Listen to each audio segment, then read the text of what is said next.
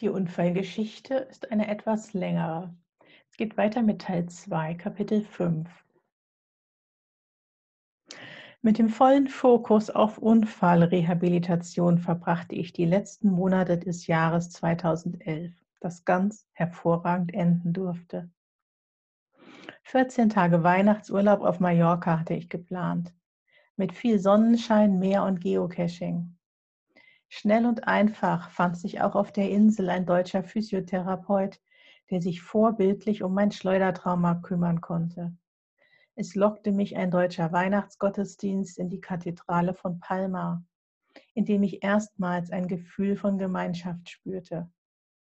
Wenn 2000 Stimmen Odo Fröhliches singen und es sich wahrlich fröhlich anfühlt, wenn Türen sich öffnen, die Sonne scheint und das Mittelmeer in feinstem Blau strahlt, dann war das für mich der Himmel von Mallorca.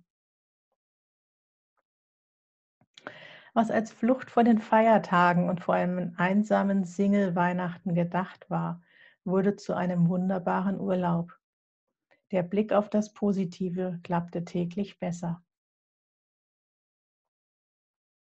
Sieben Monate nach dem Unfall konnte ich einen Schlussstrich ziehen. Das Ende der Nackenbehandlung ging einher mit einem Leben im Aufwind. Scheinbar. Noch immer lebte ich einen Schein.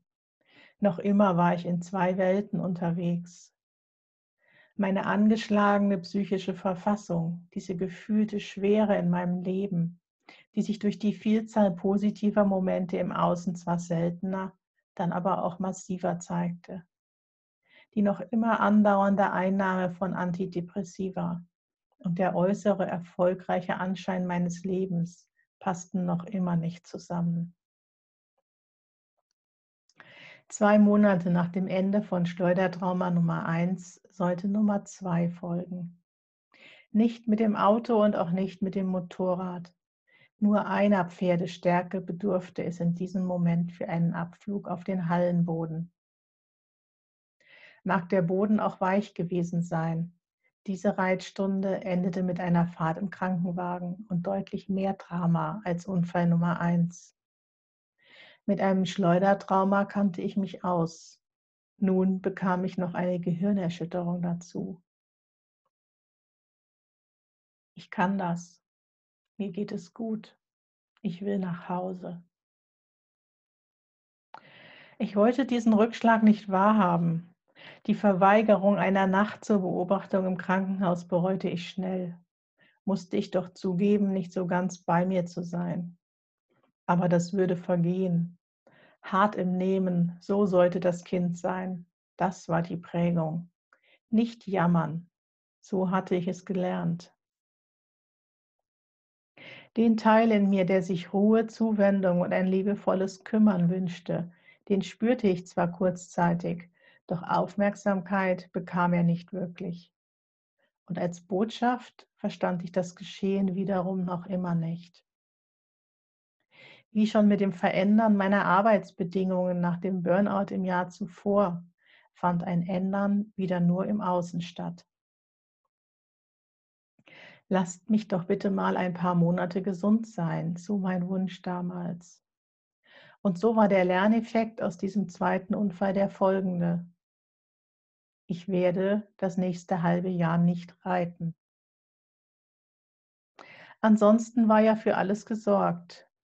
Heilpraktiker und Physiotherapeut waren zur Stelle. Unfallschäden beheben Teil 2 war am Laufen. Der Heilpraktiker kümmerte sich nicht nur um das Körperliche. Schnell wurde bei ihm auch meine psychische Verfassung zum Thema. Er unterstützte meinen neuen Impuls hin zur Aufstellungsarbeit und hin zu einer passenden Therapeutin. Meinem Gefühl folgen, dass ich Probleme trage, die nicht meine sind. Eine Bewegung hin zu einem mehr in die Tiefe schauen, anstatt mich im Rahmen der Standardtherapie in Verhalten zu üben, halt mit dem Gegebenen zu leben. Dadurch verstärkte sich erst einmal mein Gefühl des Schwankens. Hier war sie wieder, die Gratwanderung, das Bild, das ich oft schon benutzt hatte, um meine Verzweiflung zu beschreiben. Mein Wandeln auf einem engen Grat, ungewollt, ziellos, Angst haben müssen vor dem nächsten Sturm. Manches Mal hatte ich sogar Angst vor einem Windhauch, Angst habend überhaupt vor Menschen, denn es bestand die Gefahr einer Verletzung. Ich wollte nicht kämpfen müssen, mich auf einem Grat zu halten, die Gefahr eines tiefen Absturzes immer vor Augen. Konnte denn das Leben nicht Blumenwiese sein?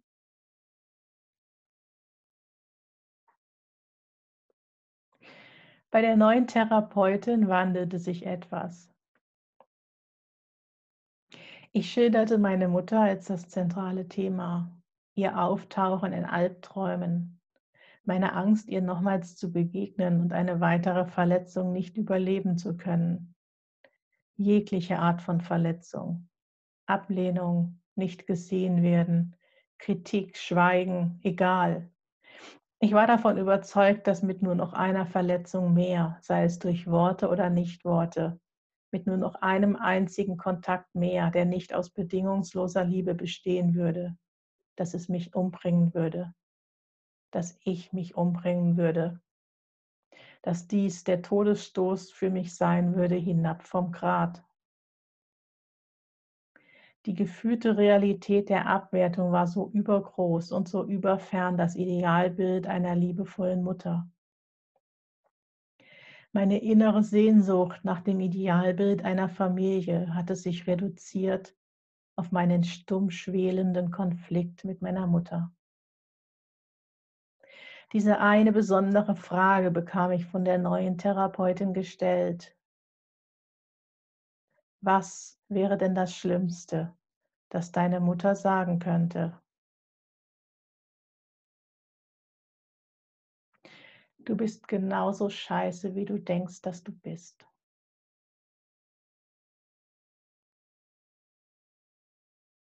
Spontan brach diese Antwort aus mir heraus.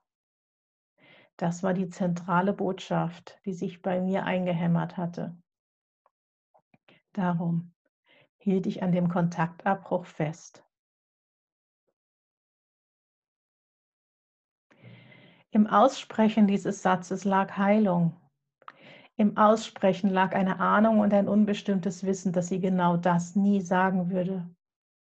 Ich spürte, dass ich Angst vor etwas hatte, was ich ihr nicht wirklich zutraute. Viele, viele Monate noch sollte es dauern, bis sich daraus Handlung ergab.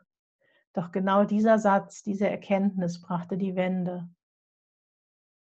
Er brachte nicht nur die Wende, sondern brachte Jahre später auch durch seine besondere Wortwahl die weitere Erkenntnis mit, dass es eben genau unser Denken ist, das uns beeinflusst und das Denken nicht die Realität ist.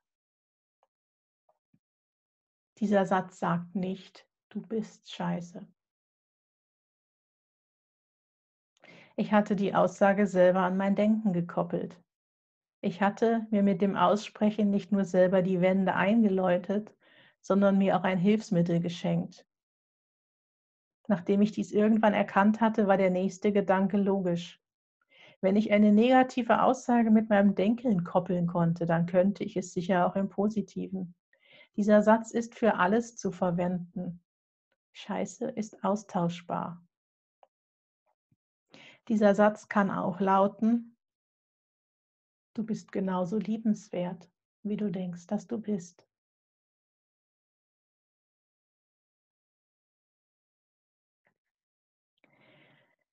Doch zunächst war es wieder einmal Weihnachten und ich war unterwegs in den Süden. Das halbe Jahr Reitpause war vorüber. Den Moment, der die ewige Reitpause einläuten sollte, würde ich später so beschreiben. Die Auszeit über Weihnachten genutzt für ein Auftanken in der Sonne. Mal wieder Mallorca und ja, dort gibt es Pferde und da kennt sie sogar schon eines vom Jahr davor. Es ist ein einfaches, sie dort wieder aufs Pferd zu setzen. Ein Ausritt in der Natur, der Stall schon wieder in Sichtnähe. Ein Pferd, das es eilig hat, und ein Abflug. Mit Salto, mit Schwung, mit Spirale ab auf den Asphalt. Nicht alle Körperteile überstehen dies unbeschadet, doch sie begreift, beginnt zu begreifen. Ein Danke wird gen Himmel geschickt, bevor der Schmerz übermächtig wird. Mein großer Abflug vom Pferd. Der dritte Unfall innerhalb von 15 Monaten, jeder schlimmer als der vorherige. Und mein erstes Wort im Straßengraben liegend war Danke.